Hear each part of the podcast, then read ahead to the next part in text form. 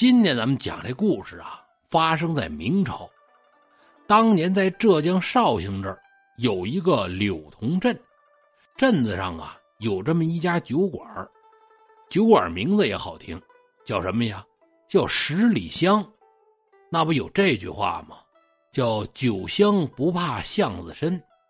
他们这家酒可是真好，倒上一碗，香飘十里，一碗下肚，便觉得身轻体健，快活似神仙。所以说呢，南来北往的客商都知道此地有这么一家酒馆，名叫十里香。店里的酒就好吧，这店里的人更好。掌柜是个女的，名叫胡三娘，二十多岁，不到三十。谁也不知道这女掌柜是从什么时候又打外地来到此地啊，开了这么一酒馆。就知道这胡三娘长得漂亮，身段婀娜。连眼睛都会说话，是一个风情万种的老板娘。各位，您想啊，就这么一大美人儿，君子看了仰慕，小人看了垂涎。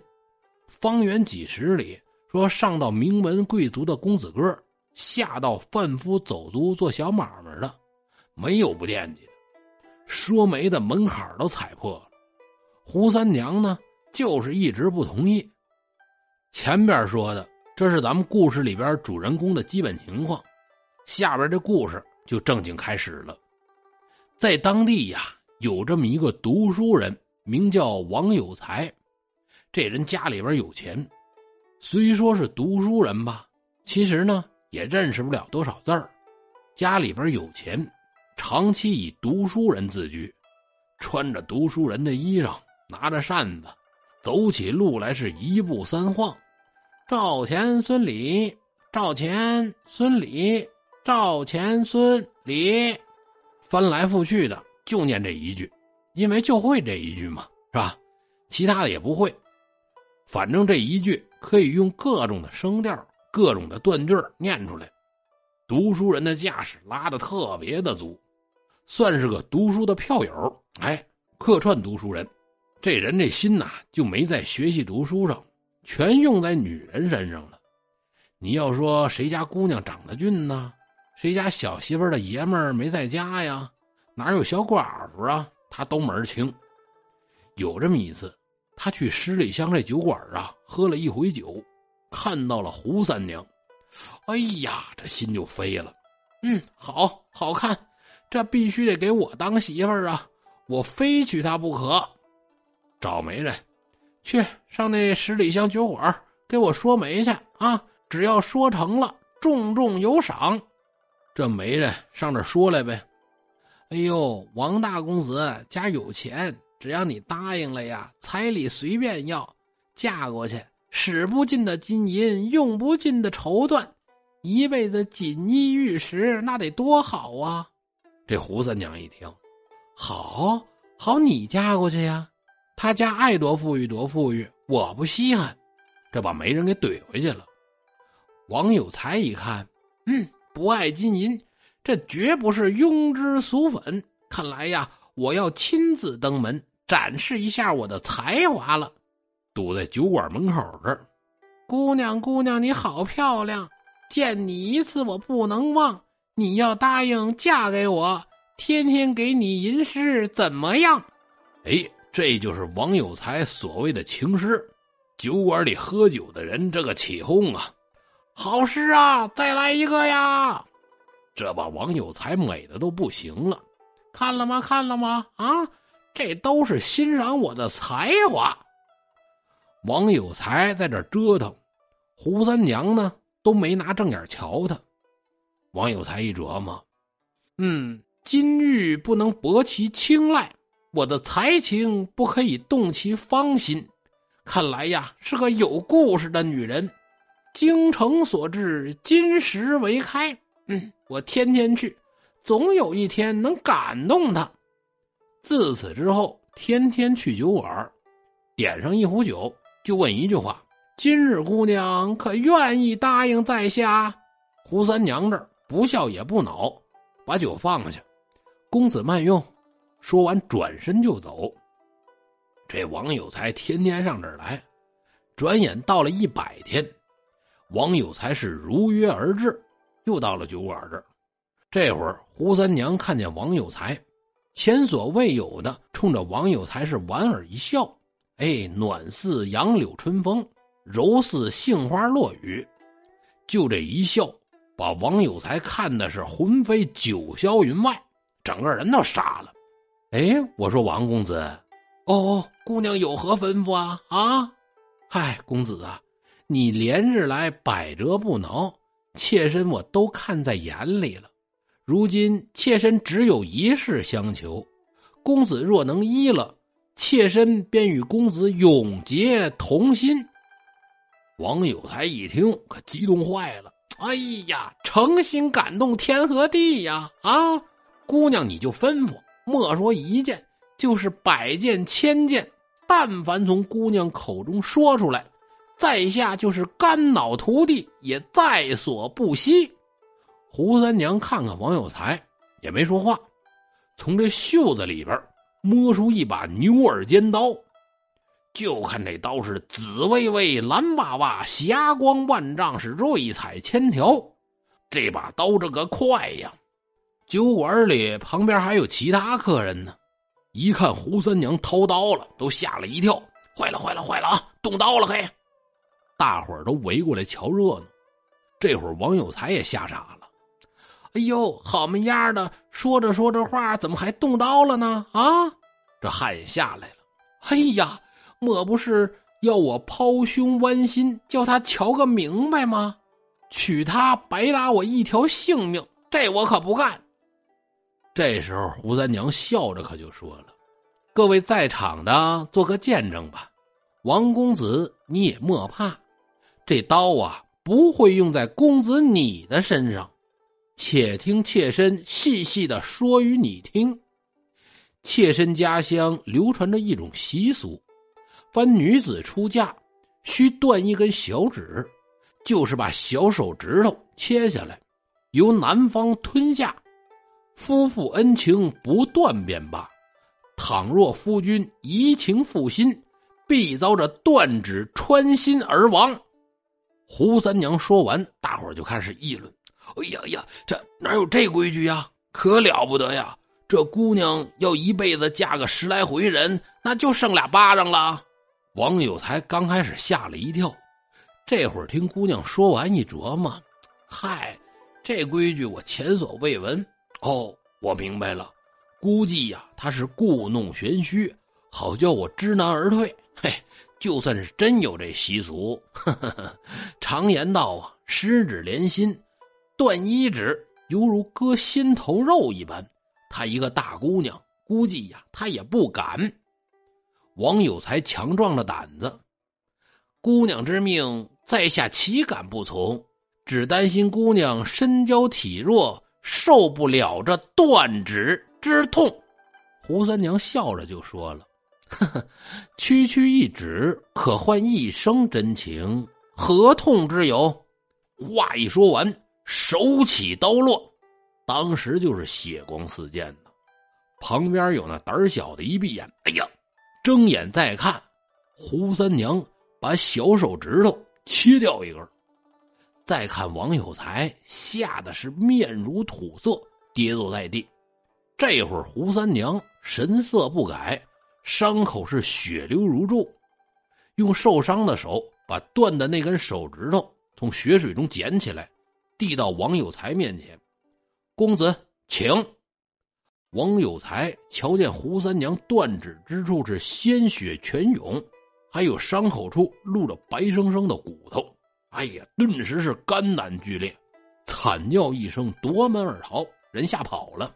胡三娘看到这儿，眼神一暗，似笑非笑，高举着这断指：“各位，今日有谁敢与我三娘结断指之盟，三娘便与他厮守一生。”大伙儿，你看看我，我看看你，哎，你上，我我不成，我不成啊！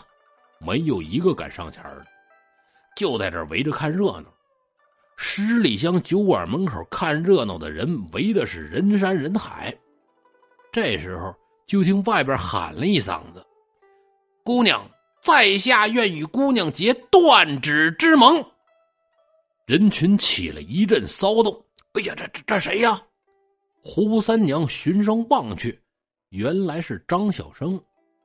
柳同镇上以长相出名的两大人物，一是三娘，二是这张小生，无人不知，无人不晓。为什么呀？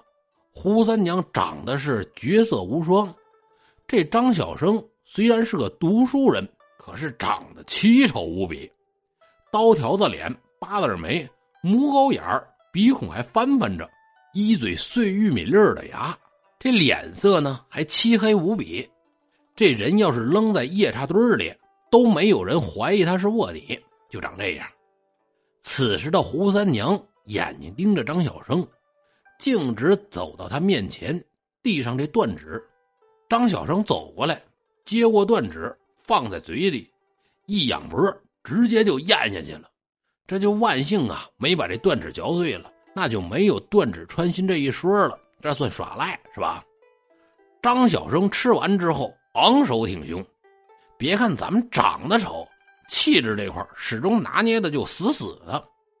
胡三娘幸福的笑着，拉着张小生的手：“各位乡邻，今天与天地同证，从今日起，三娘便是张小生之妻。”咱们再说王有才，当天弄的是颜面扫地，跑到家里边，仆人这还关心呢。哎呦，少爷您回来了，去了怎么说的呀？去去去去去，别打听啊！王有才上火都上大了，一连几天都没出屋。后来家人听说，怎么着？胡三娘嫁给了丑八怪张小生，这赶紧把消息啊报告给王有才。哎呀，这把王有才恨的呀！我哪儿比不上这张小生啊？啊，论长相、家财，还有这文化程度，样样比他强。我太丢人了，我心里是愤愤不平。结果呢，他就冤家路窄。有天出门，正好就看见胡三娘跟这张小生一起逛街，无比的恩爱。这王有才恨的呀，不行。我看着他俩在一起，我心里就难受啊。不成，我非得把这张小生给弄死。花钱这找人吧。这一天晚上，趁张小生出门的时候，将张小生是活活的打死。王有才在家，听说怎么着得手了？嗯，好，好，好啊！欺负我的坏人总算是消灭了。这吩咐下人，嗯，今天少爷我高兴。赶紧弄酒菜去，我要喝上一杯。跟家里边自己喝吧。三杯酒下肚，这人喝的是烂醉如泥。夜至三更，忽然就觉得是阴风阵阵。王有才打了一激灵，从梦里边惊醒，就见屋里呀站着一只狐狸。这狐狸可跟一般的狐狸不一样，个头跟小毛驴那么大，眼睛放着寒光。王有才这酒当时就吓醒了，说话都不连贯了。你你你你你你是何方妖物？眼前这狐狸张着血盆大口，竟然口吐人言。王有才，你妄称读书人呐？你就是一个披着人皮的禽兽。张小生无故遭你暗算，他本还有阳寿四十年，今日因你横死。你理应还他四十年的阳寿。王有才吓得直打哆嗦，汗顺着脸往下流。啊，阳阳寿，这这阳寿怎么还呢？还还请狐仙饶命。阳寿怎么还？你取他性命时就没想过一命抵一命吗？好，我告诉你怎么还。我吸你四十年精气，转给张小生。好让他死而复生。紧接着，就看这大狐狸冲着自己扑过来了。王有才吓得大声直叫啊！猛然睁开眼一看，哎，原来呀，只是做了一场噩梦。晚上有旁边守夜伺候的下人，这听王有才惊叫，这下人们赶紧进来，点上灯。打算呐掀开这幔帐看看。可幔帐一掀开，这下人们全都愣住了，就看王有才一边用袖子擦着脸上的汗，一边就说了：“我说还还愣着干什么呀？去去去，给给我倒杯茶去。”话说完，仆人站那儿没动。公子，你你你什么毛病啊？你倒是去呀！王有才话音刚落，突然就想起刚才自己做的这个梦来了。心头就是一紧，坏了，不会是？想到这儿，浑身发冷，跌跌撞撞从床上下来，直奔铜镜，站在镜子这一照，坏了，就看自己呀，两鬓斑白，一脸的皱纹，眼神是浑浊不堪。一夜之间，自己竟然到了花甲之年啊！这得六十岁往上数，不到七十的样子。咱们说，喝了顿酒，自己变这样了，谁受得了啊？惨叫一声，是昏迷不醒，把家里人都吓坏了，连夜请大夫，可大夫来了呢，也弄不明白怎么回事一家人熬着盼着，等到了日上三竿，这王有才总算是悠悠转醒。这会儿家里人阴湿了手巾，给王有才擦脸。王有才第一句话就是：“快。”快去看看张小生怎么样了，家里人也弄不明白怎么回事啊，问了赶紧去瞧瞧吧。没多大功夫，家人回来报信了，说张小生啊和那胡三娘在酒馆忙活呢，看着挺好，精精神神的。此话一出，犹如晴天霹雳，震得王有才是魂魄不齐，一下这人就疯了，整日里是精神恍惚。把自己锁在屋里边，只要一有风吹草动，王有才就吓得不行。来人呐！救命啊！有妖怪呀！转眼间，王有才呀就这么折腾了有几个月。说这一天，王有才的宅子里突然进来一个和尚，穿的是破破烂烂的。大伙一看，哎，这哪来的和尚啊？你给我出去！可是和尚呢，盘膝坐在院子中间。闭目合掌，啊，和尚你不走是吧？我看你是找打。家里这些家丁仆人抡起棍棒就要往和尚身上打，可眼看着这棒子就落在和尚身上的时候，和尚凭空就消失了。哎，这和尚呢？再一看，和尚已经到了王有才这屋门口了，双手一推门，哈哈大笑着。就进了王有才的屋里边，这会儿啊，王有才正蜷缩在墙角，哆嗦的都不行了。和尚一把把王有才拽过来，仔细的端详了一下，冷哼一声：“哼，好个妖孽，竟敢修炼吸人精气的妖法！”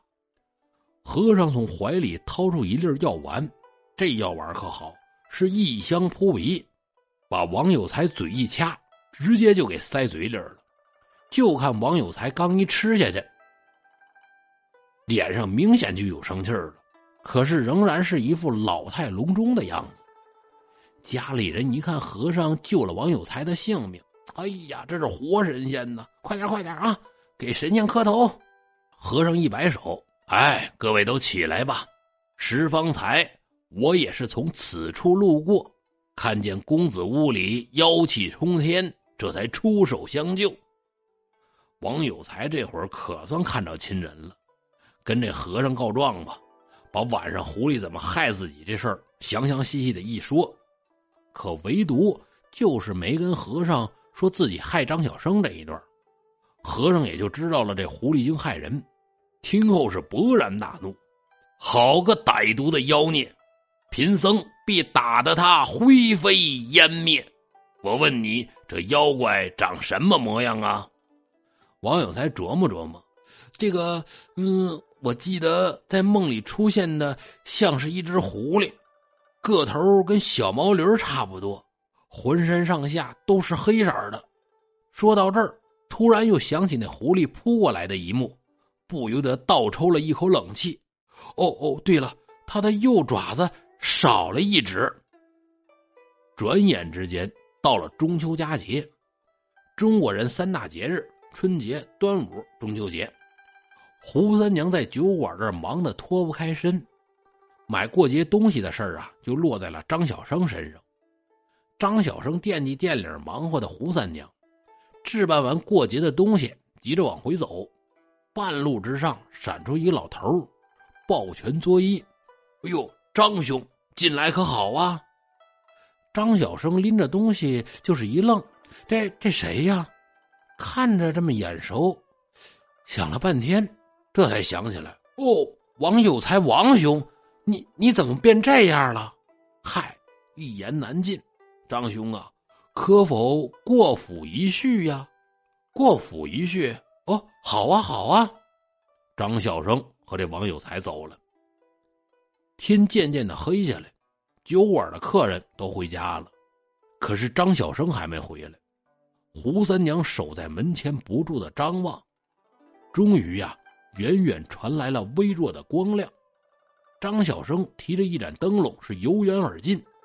胡三娘心里的石头这才放下来。胡三娘赶紧迎上去：“相公，把东西给我。”要接张小生手里提的东西。张小生一躲：“哎，相公，你这是怎么了？”张小生一笑：“嗨，娘子累了一天了。”我怎么能让你拎东西呢？啊！胡三娘俨然一笑，太漂亮了，把张小生都看呆了。哎呀，如此惹人怜爱的美娇娘，怎么会是妖怪呢？可那老和尚言之凿凿，王有才一夜白了头，这都与我家三娘有关系吗？想起王有才描述狐狸精的模样。张小生出了一身冷汗，再也不觉得胡三娘貌美如花，只觉得心里是一阵阵的发凉，不自觉的摸了摸胸前，这心呐稍微放下点因为临走的时候，这老和尚给了他一道灵符，他就收在了胸前这儿了。夫妇二人一起收拾好酒馆，转入后院，胡三娘这准备好了饭菜。我说娘子啊。你我小酌几杯，胡三娘点点头，嗯，好，奴家陪夫君喝几杯。你等着，我拿酒去。张小生连忙按住三娘的双肩，哎，娘子歇着，为夫我去。张小生独自取酒，把这灵符掏出来，往酒水里一放，瞬间这灵符融化在酒水里。夫妻二人两杯酒下肚。这胡三娘突然觉得是全身无力，腹中是有如火烧。哎，相公，你给我喝的是什么酒啊？哎呦，不成，我肚子疼。张小生大惊失色，连声高呼：“高僧，高僧，快来救我！快来救我！”只听半空中是一声佛号：“阿弥陀佛！”跳出来一个满脸杀气的和尚。手持一把金光灿灿的禅杖，一杖打在胡三娘的心口，这胡三娘捂住心口，吐了一滩鲜血，倒地不起。大胆妖孽，你已吃了我的灵符，妖力散尽，乖乖受死吧！说完，这和尚高举禅杖，往胡三娘的天灵盖上就是一击。再看胡三娘，血流满面。看着张小生，张小生啊，张小生，你辜负了我！说完，气绝而亡。果然变作了一只狐狸，通体漆黑，是光亮如缎。和尚近前仔细观看，就看这狐狸眼睛里边含着泪珠，还没来得及滴下，和尚叹了口气：“唉，你也不想死。”可又为何害别人的性命呢？和尚话刚说完，就听身后是一声惨叫，转身一看，张小生瘫倒在地，是气息全无。眼看张小生的肚子缓缓裂开，露出满腹的五脏六腑，和尚这会儿是大惊失色，就见张小生的心脏上插着一截女人的手指。